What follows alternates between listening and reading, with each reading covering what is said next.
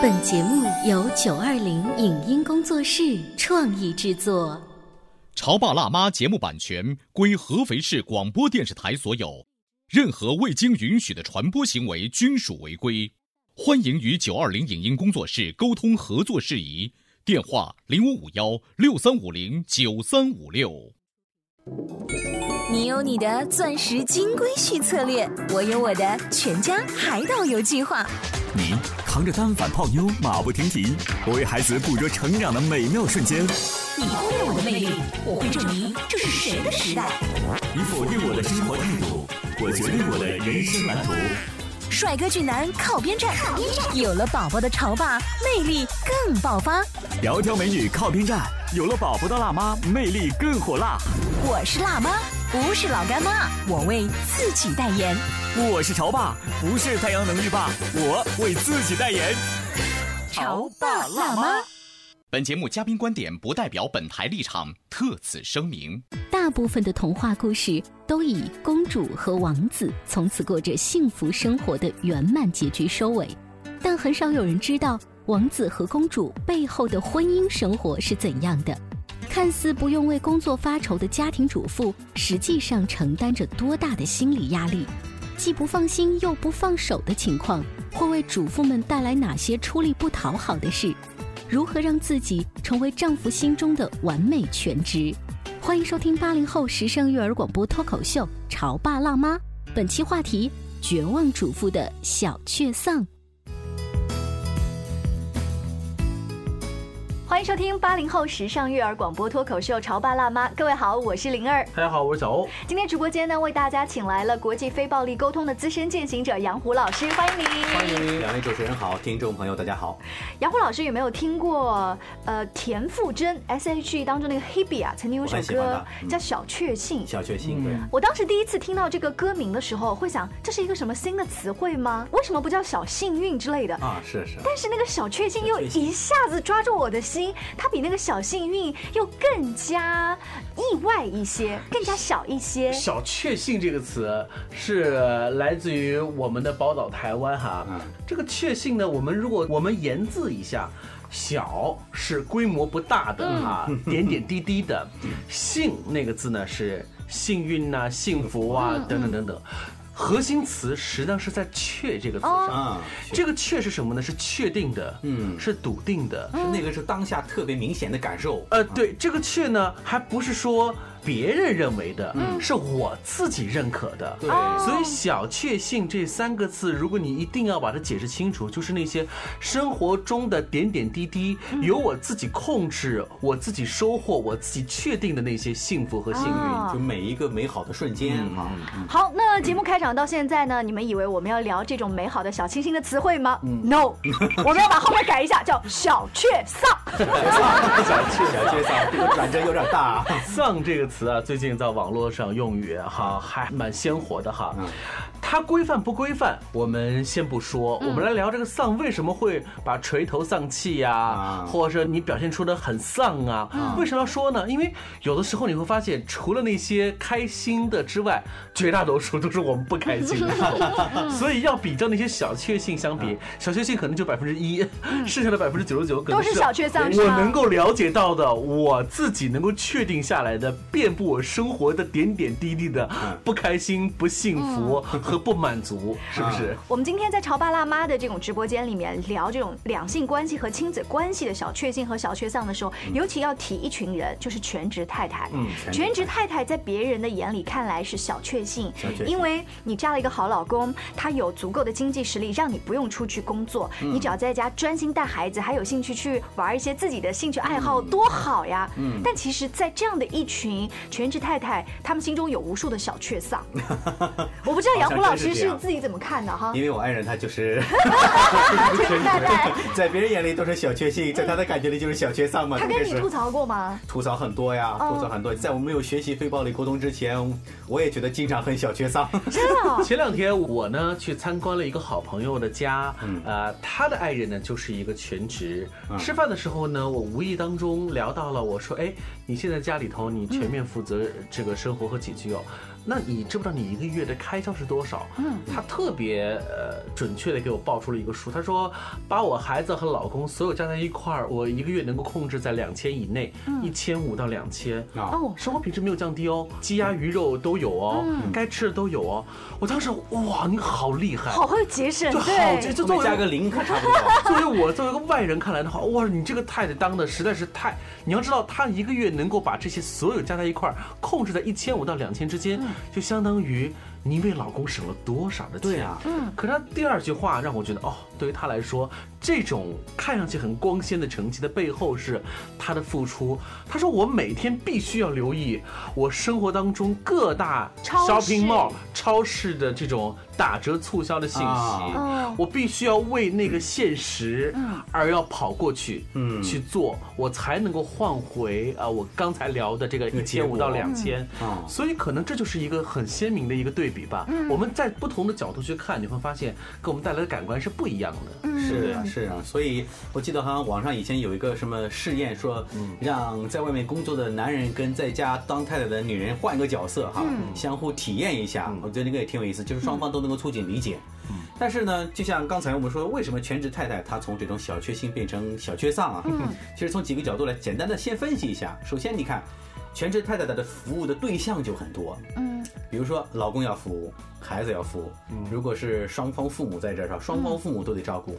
而且我还发现什么呢？女性往往在家里属于内政，搞内政的。嗯，男性只要把工作上的事钱挣回来就完了。虽然当然也很辛苦啊，但是女性比如说七大姑八大姨生孩子了呀，然后吃喜酒啦，或者家里有什么事啦，往往派代表或者联络这些事情呢，都是就是内政这个一把手全职太太对吧？嗯。全职太太在安排这些事情，甚至说是不是家里七大姑八大姨有什么事儿找来啦，来处理处理这些问题的杂七杂八事儿也是太太。嗯所以不光是照顾老婆孩子，照顾父母，还有这些内政，就是各种亲戚朋友关系的事情，全是，而且不光是女性一一方的关系啊，男性这方面的关系也都在这儿。因为男性这个时候，就像我家里，我就只负责出差挣钱就行了。哦，就是一旦结了婚之后，你的小姨、你的姑姑的他们的那些社会关系，需要你的太太来帮你来联络跟热络起来。对哎，但是我作为一个上班女性，我会觉得我们上班的事情也很多啊，我们要联系各个部门呐、各个领导之间呐、这不也是很麻烦的事情吗是？啊，所以男性会觉得我在单位里面也会有很多事啊，嗯但女性你在家里不就是照顾孩子、煮个饭之类的，有哪有别的事情呢？嗯但是他我们往往没有想到的就是说，站在自己的角度来看，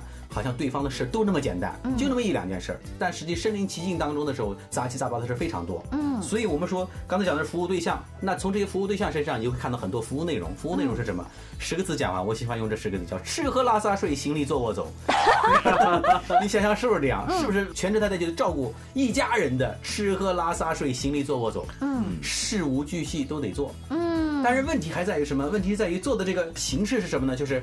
往往大部分都是亲力亲为，要么就是授权指挥。哎，我忙不过来了，你来做这个，你来做这个，你做那个。但往往都是亲力亲为，就是自己累得要死。嗯授权指挥就是吃力不讨好。你让别人干，老公干，让别人干都不开心。所以呢，我们的心情上往往都是什么呢？又不放心，但又不放手。嗯这是很多全职太太的一个现实的情况。嗯所以我就突然想到了，什么叫做新娘？嗯，结婚那天是新的，但她她是娘，到后来就变成娘了，新娘。那就是你对老婆孩子的照顾，这不就是个娘吗？嗯对吧？一吃喝拉撒睡、行李坐卧全都是。嗯，所以这种情况下，我们把它称之为叫什么？叫做身累。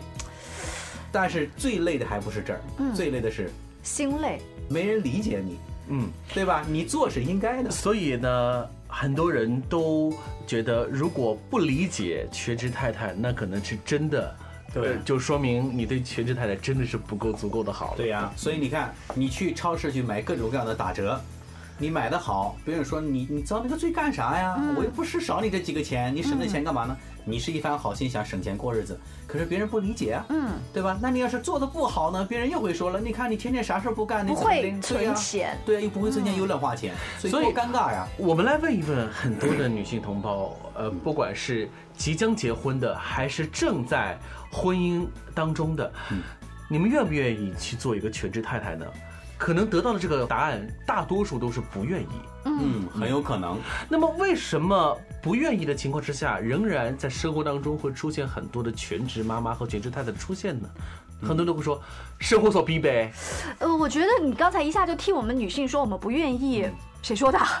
好像也有部分人很愿意很啊，很有部分很愿意，愿意的一定是还没有做全职太太的。这就像一个围城一样，嗯，我没有做全职太太，我每一天跟老板和同事打交道的时候，我已经觉得心力憔悴了。为了挣那几千块钱的工资，还不如我不挣，我回到家里把老公、婆婆啊、全家小孩伺候好，这不是更是最主要的事情吗？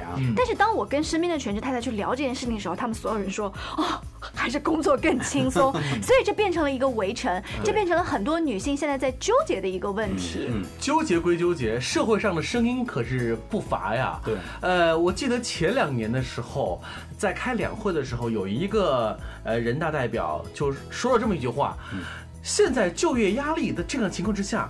呃，女孩子、女性都回去吧，回去去带孩子吧。嗯就这一句话，在当年哈，轩然大波轩然大波。其实啊，我们可能是网络效应啊，放大了这这句话的标题。对可能这个人大代表有自己很多的理由，包括说全职太太会促进社会和谐呀，会有经济的促进等等的。可我们现在想想看来，呃，也许我们这个社会在全职太太做和不做能做成什么样的时候，我们能够提供的选择，嗯，提供的保障，其实还没有做到位啊。是的因此呢，大家会纠结这个问题。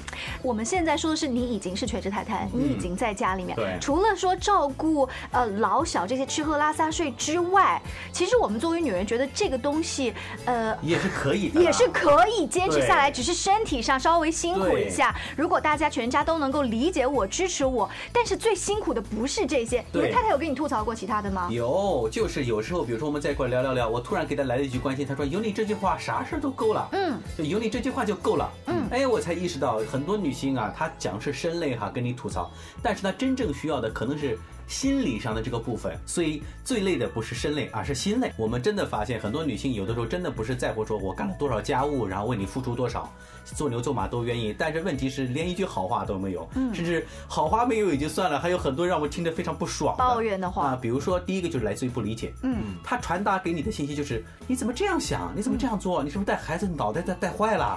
心里有病啊？是不是啊？哎呦，你讲的好顺哦，你是不是曾经讲过？哎，你这是插我刀啊，对吧？嗯。第二个原因是来自于什么呢？就不被认可。不被认可是什么呢？就是你是精心的为老公孩子准备了很多东西，但是对方会认为你是应该的。比如说你做的这个菜啊，你觉得你这是新学的花样啊，但是他觉得不好呀，或者说你你，做老婆，你不就应该多接受几个好菜吗？那我今天掐死我！把这个孩子啊，我送去学英语啊，接去学奥数啊，可能孩子回来有一点点累了呀。对啊，那你当全职太太，你不就干这个的吗？那是吧？想要死的心都有了。比如说装潢一套新房子呀，我跑前跑后跑这个建筑材料市场呀，也很累。你回来一句啊，说这个地方不满意，那个地方不满意呀，哎，这就问题第二个，就是你做的不好，那都是你的错。抽过去了。对，其实啊，主妇的问题啊，我们把全职太太由纳为的主妇的这个范畴之内，不是哪一个国家所独有的啊应该说这是个全球范围内都会比比皆是的问题。要不然为什么美剧拍了《绝望的主妇》拍了那么多年？就是为什么呢？就是在人类现在的婚姻制度沿袭下来的这么多长时间当中积累出来的问题，嗯，在与此同时又无法解决的时候，那这个问题就会显现出来。对，嗯。那现在就是我们作为中国的年轻的夫妻、潮爸辣妈们，我们在看这些问题的时候，我们能不能有有自己的一些新的认知，对。和的一些全新的感受？这个是我们可以去慢慢来聊的。对，嗯，稍微休息一下，广告之后接着聊。您正在收听到的是故事广播《潮爸辣妈》。《潮爸辣妈》播出时间：FM 九八点八，合肥故事广播，周一至周五每天十四点首播，二十一点重播。网络收听，请下载荔枝 FM、蜻蜓 FM、阿基米德、喜马拉雅、中国广播以及苹果 Podcasts，搜索“潮爸辣妈”订阅收听。微信公众号请搜索“潮爸辣妈俱乐部”，参与节目互动哦。潮爸到，辣妈到，准爸到，育儿专家，请。中国内地首档八零后时尚育儿广播脱口秀，陪你一起吐槽养育熊孩子的酸甜苦辣，陪你一起追忆自己曾经的小世界。潮爸辣妈。本节目嘉宾观点不代表本台立场，特此声明。大部分的童话故事都以公主和王子从此过着幸福生活的圆满结局收尾，但很少有人知道王子和公主背后的婚姻生活是怎样的。看似不用为工作发愁的家庭主妇，实际上承担着多大的心理压力？既不放心又不放手的情况，会为主妇们带来哪些出力不讨好的事？如何让自己成为丈夫心中的完美全职？欢迎收听八零后时尚育儿广播脱口秀《潮爸辣妈》，本期话题：绝望主妇的小确丧。欢迎回来！今天小欧跟灵儿在直播间里请来了杨虎老师，非暴力沟通的资深践行者，我们一起来聊聊全职太太啊。她除了工作原因，面对很多全职太太，呃，就是因为有很多全职太太有时间去上这些非暴力沟通的 课程，她自己的太太也是全职太太，所以今天找你来聊这个话题太适合了。我怕我回家被打。哎，你今天站在这儿是表示你已经很理解自己的太太的心想法吗？对对对，所以我们是身经百炼过的。身经百炼。我接触过有一个群体，她呢是和自己的老公呢刚刚回国了，她老公是一个很优秀的高材生，在国外呢待了好几年时间，比如说是要读博、读博士后，然后呢，呃，有了自己的一个在读研的过程当中呢，也有一个很不错的一个收入。那么作为她的配偶呢，这三五年呢就陪她到国外去待了一段时间，我们可以把这个称作是一个临时性的过渡形式的，比如说全职太太，因为照顾了丈夫的这个起居，而且又很年轻，大家都是二十多岁。他跟我说，这三年的时间在国外，其实他们也是吵吵闹闹很长时间。大家都彼此年轻嘛，嗯也刚刚才结婚，也不晓得在我们的婚姻的这样的一个范围之内，我该做些什么，哪些是该的，哪些呃是不该的。所以呢，伴随着吵闹，他们在国外也就这么过，回到国内了。他告诉我说，其实像这种情况太常见了。比比皆是。所以呢，吵到纷争，吵到离婚，甚至吵到了案件，都会存在。所以我在想，我们在面对于全职太太这个问题的时候，我们还真的是要小心的去处理啊对要刻意的去维护。这样的话，我们的关系才能会变你的得更好。刻意的维护，其实是把这个球踢给先生，就是因为我们自己已经作为全职太太了嘛，我很努力在做我全职太太这份事情，维护的更多的应该是先生嗯来尊重我们，是不是？如果要是说之前的那个年轻的夫妻，他三年是有一个期限的，嗯我能够看得见曙光。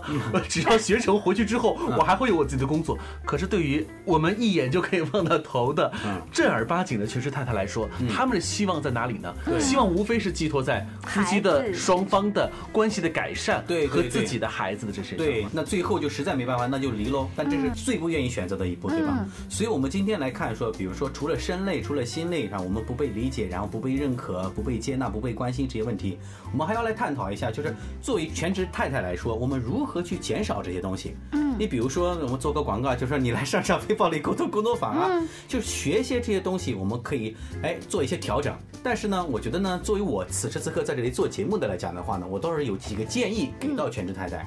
第一个问题就是针对刚才说的，我们要建立界限，嗯，要学会放手和放心。为啥？什么叫建立界限？就是很多女性全全职太太容易变成大包大揽，嗯，什么事都自己干，这个拉撒睡行李坐我走，得搞清楚哪些事情是老公的事情，哪些事情是孩子的事情。哎嗯，杨老师这样一说的话，我想起前两天我们在一个聚会当中啊，这个全职太太她当时呢在切西瓜，然后帮我们倒一些茶水。我觉得她做这个事情特别的快，而且做的很好。对我就在旁边说了一句：“哇，你好棒哦！”他不是说嗯嗯谢谢哦就算了，而是说哎我是全职太太嘛，做这些就是很很很应该啊，很自然啊。嗯就是他给我的这个回应，其实让我很意外。啊，所以你会觉得说，你看，哎，好像作为全职太太，女人自己给自己下了一个下了一个定定义，就像你刚才说的，我把鞋也摆好，把衣服也烫好，或什么，这变成他觉得这就是我应该做的。对呀。难道我作为全职太太还真的每天在家看报纸吗？对，那很多不理解“全职”这两个字的男性会说：“好，那你说，呃，把鞋摆好，把西瓜切好，这个不是你该做的事情，你又该做些什么呢？对谁又能规定说全职哪些是全职范围之内的，所以哪些不是？对这个事情是非常难以界定的。对啊但是作为一个女性来说，我们得在生活当中得搞清楚说，究竟哪些事情是老公的事情，我们可以清晰的告诉他。比如说，如果你真的你自己愿意做，那你就心甘情愿去做就行。是我觉得自己心甘情愿做和你规定我全职太太必须做，那是两个概念。对，所以就像孩子一样的，是我很心甘情愿帮你穿鞋，但是好像我不得不帮你穿，这种感觉是非常痛苦的，嗯，对吧？好像你们除了我啥事也不能做，这个是非常痛苦的。所以这是我的第一个建议，要划清界限。好，这个界限不是说有个统一标准，而是每个家庭都有各自的界限。嗯，第二个我觉得要一定要叫做积极表达，寻求帮助。就是你心里有些状况、有些情绪，作为女士来说，不要总是等到那个临界点再去跟老公爆发，再去跟身边的父母来爆发，嗯，而是你平时有什么问题，就及时的跟孩子沟通，跟老公沟通，跟父母沟通。当然，这个又讲到了沟通的方式很重要了，嗯，不要让那个情绪积压。那第三个方式是什么？第三个方式，我觉得一定要保有自我。嗯，全职太太很容易，就像前面讲的一样，你眼里只有老公，只有孩子，只有灶台。但是没有了自己的生活，所以我觉得全职太太更要把自己打扮的美美的。嗯，还有一个我想加一点，就是与世界和外部的连接。对，那这是双方的。一方面呢，作为一个全职的太太，嗯，你自己得主动要和这个世界要保持连接。嗯，作为家庭的男性同胞，你丈夫不应该去砍掉。嗯，对，啊，去限制我自己的老婆与外界的联系。好，第三、第四条都是你们男的说的啊。好，那我们作为女人的话。我出去跟我的姐妹逛街啦，我出去上一点非暴力沟通的这个学习班啦，我占用了一点时间，没有回来给你们做这顿饭，你们回来不要抱怨我。我不会抱怨，为什么呢？因为我得算算看我这个收入是否能支撑得你。其实你们刚才讲的那四条当中，我甚至觉得三和四更重要啊，尤其是现在八零后的一些全职太太，她们也是受过高等教育的，然后她们曾经有过自己的工作，只是因为可能家庭的原因，家庭的原因，甚至有二孩政策之后，她不得不以那这一种变化比她。他从一开始就做全职太太，这种心理的变化对于他来说更难，落差很大的。那如果说他有了自己的自我生活跟兴趣调节之后，他自然啊，时间是有限的，精力有限，他自然会让老公来帮他。对，哎，好像变成了这样子的一个倒循环倒过来。但是还有一个就是，作为女性来讲，就像刚才嗯大家都提到的说，那作为原来我在职场，可是因为我有了孩子呀，我结了婚呐，那没人照顾啊，怎么办？我真的需要回到家庭啊。嗯嗯。所以很多女性脑海里就会冒这个词，我不得不。回归家庭啊，嗯，那我当了全职太太，我不得不去给孩子做饭呐，不得不去照顾老公啊，嗯，其实这个部分不光女性啊，男人也是一样。当我们脑海里积攒了太多不得不的时候呢，你会陷入痛苦嘛？是的，对吧？所以我们也要去看一看。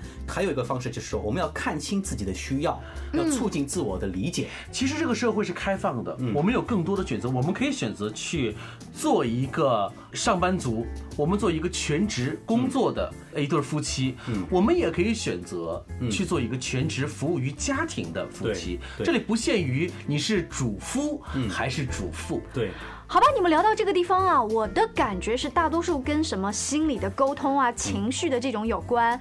呃，我问了身边很多的全职太太，你们做全职太太的累到底累在哪里？他们跟我说的最多的就是每个月找先生拿钱的啊，对，那个时候，对。但是如果我是曾经的上班族，我每个月是有固定收入的。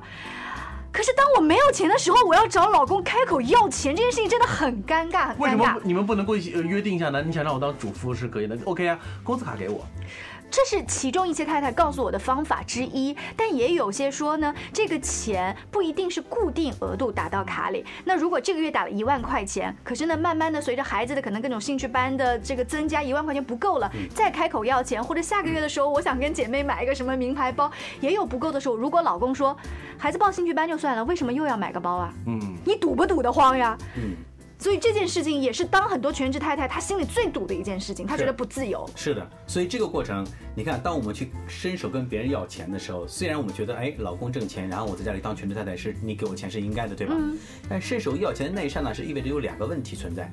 第一。伸手要钱的那一刹那，你是没有自我存在的，嗯，因为你那一刹那感觉就是你需要让别人来支撑你。是呀，对对对对对，现在好多全职太太在点头。对啊，但是也跟我们前面谈到的问题有关系，就是如果你长期工作在家里面的那个做的事情是不被认可、不被理解、不被接纳的，那么。即使你心里是反抗的，但是你经受这样的不不不的这个状况多了以后呢，你会变得对自己不够接纳，所以你在开口的时候，你心里就会发怵了。啊，你这种发怵是说我饭做的也不好，还要这么多钱，是这种感觉？是因为我的潜意识里告诉我，当我跟他要钱的时候，我本来应该认为你这个钱是应该给我的，哦，对吧？但是呢，因为你平时说我这个不好，那个说我那个不好，所以我要钱的时候，你是不是觉得我的钱就不应该要？哦。第二个难受点在哪里？就在于男性在给钱那时候，你看他的脸色，嗯，那个状态是对对对对对，是不是？对吧？但是呢，作为我自己男性的角度来讲哈，我有个特别深刻的体会，就是并不是我不愿意给钱，也许我从男人的角度来讲，嗯，而是什么呢？而是你要钱的那个状态，哦，还真的是这样。好，那我们来模拟一下。嗯，呃，那个老公啊，月尾了，下个月钱工资发了没？该打了吧？我干啥都不够了。这有一种觉得被胁迫的感觉。好，看来就是即便你给了，你心里面也不舒服的，给钱的人也会不爽也。不舒服，的。好像我在为你打工的感觉。嗯那我们再来换一种感受啊。嗯，啊，那个老公啊，就是，嗯、就是那个你懂的啦，月底啦，哎，你最好啦。OK，这个呢比刚才的好一点，嗯至少我觉得，哎，你看我挣钱养家养老婆啊，然后呢，我觉得我有点成就感、价值感，嗯，对吧？但是有一点点就是说，作为我个人来说哈，嗯我有很担心，就是我其实更希望这个钱它是花在他把自己变得更好这个基础之上，哦而不仅仅是围绕着家里面的柴米油盐转。嗯，我想表达的是这个，所以呢，这个果然我经验不足啊。那杨虎老师，你把这个话用非暴力沟通的方式来改一下，让我们这些要钱的太太呀，要的也舒心，你们这些给钱的丈夫给的也舒心，好不好？这个就非常有难度了，嗯因为非暴力沟通在那个瞬间用语言表达很简单，但是你要达到那个结果很难。你比如说，呃，亲爱的，你看我的账户里，你给我的时候呢是一万块，嗯现在到了月底了，对吧？只有一千块了，然后马上我要买菜什么之类的，这叫观察，对不对？嗯。然后你看你是不是这两天方便再给我打一万块钱？嗯啊，因为没有钱的话，我买菜然后手里没钱，我心里老不踏实，嗯对吧？我就没办法照顾你们，嗯所以我很需要你给我把这个钱打过来，然后我能够很好的照顾大家。嗯这个话是很好说的，嗯，但是还是我刚才的说的问题，我有没有接收到你利用这个钱究竟是为了什么？我换了一个老公的角色，感觉一下就是要买菜嘛。嗯，嗯，然后你说不踏实啊什么之类的，嗯嗯，但我也没有说，嗯，好，老婆，我立马给你钱。所以非暴力沟通它不是在于这个语言上你怎么说，而在于我们在生活当中去透露的那个感觉。还有一点就是我刚才所说的，就为我个人来说，我更喜欢我爱人他把这个钱花去，不仅仅是柴米油盐酱醋茶，嗯。而是他可以去上一些好的课程，嗯。让自己变得更开心、更愉快、更积极。嗯。其实我们更多看到的，作为男人的角度来讲哈，不知道女性听后是什么感觉？我们更想看到的，并不完全是说热灶台，嗯，而是一个我回到家里，家里有个特别良好的氛围。哦，嗯，对，这其实是我们希望太太能够给到的，嗯。而不是我回到家以后，你看孩子要怎么搞，你怎么不回来啊？怎么他？让你有一种每天想回家的那种感觉。对对对，所以主妇不绝望，嗯生活也不能绝望。那是不是现在会有一些全职太太听了节目之后，那杨虎老师啊，我到底应该怎么每个月开口要钱啊？嗯算了算了，还是在当全职太太之前呢，就说好每个月几号必须要打钱。对呀、我们有契约要精神啊约定的要有约定，嗯是不是？好，那关于这个全职太太的呃围城故事，包括她中间的一些喜怒哀乐，我觉得一期节目肯定是讨论不完的。呃，以后呢有机会请杨虎老师再一次做客我们直播间，谢谢大家的关注，下一期见，拜拜。以上节目由九二零影音工作室创意制作，感谢您的收听。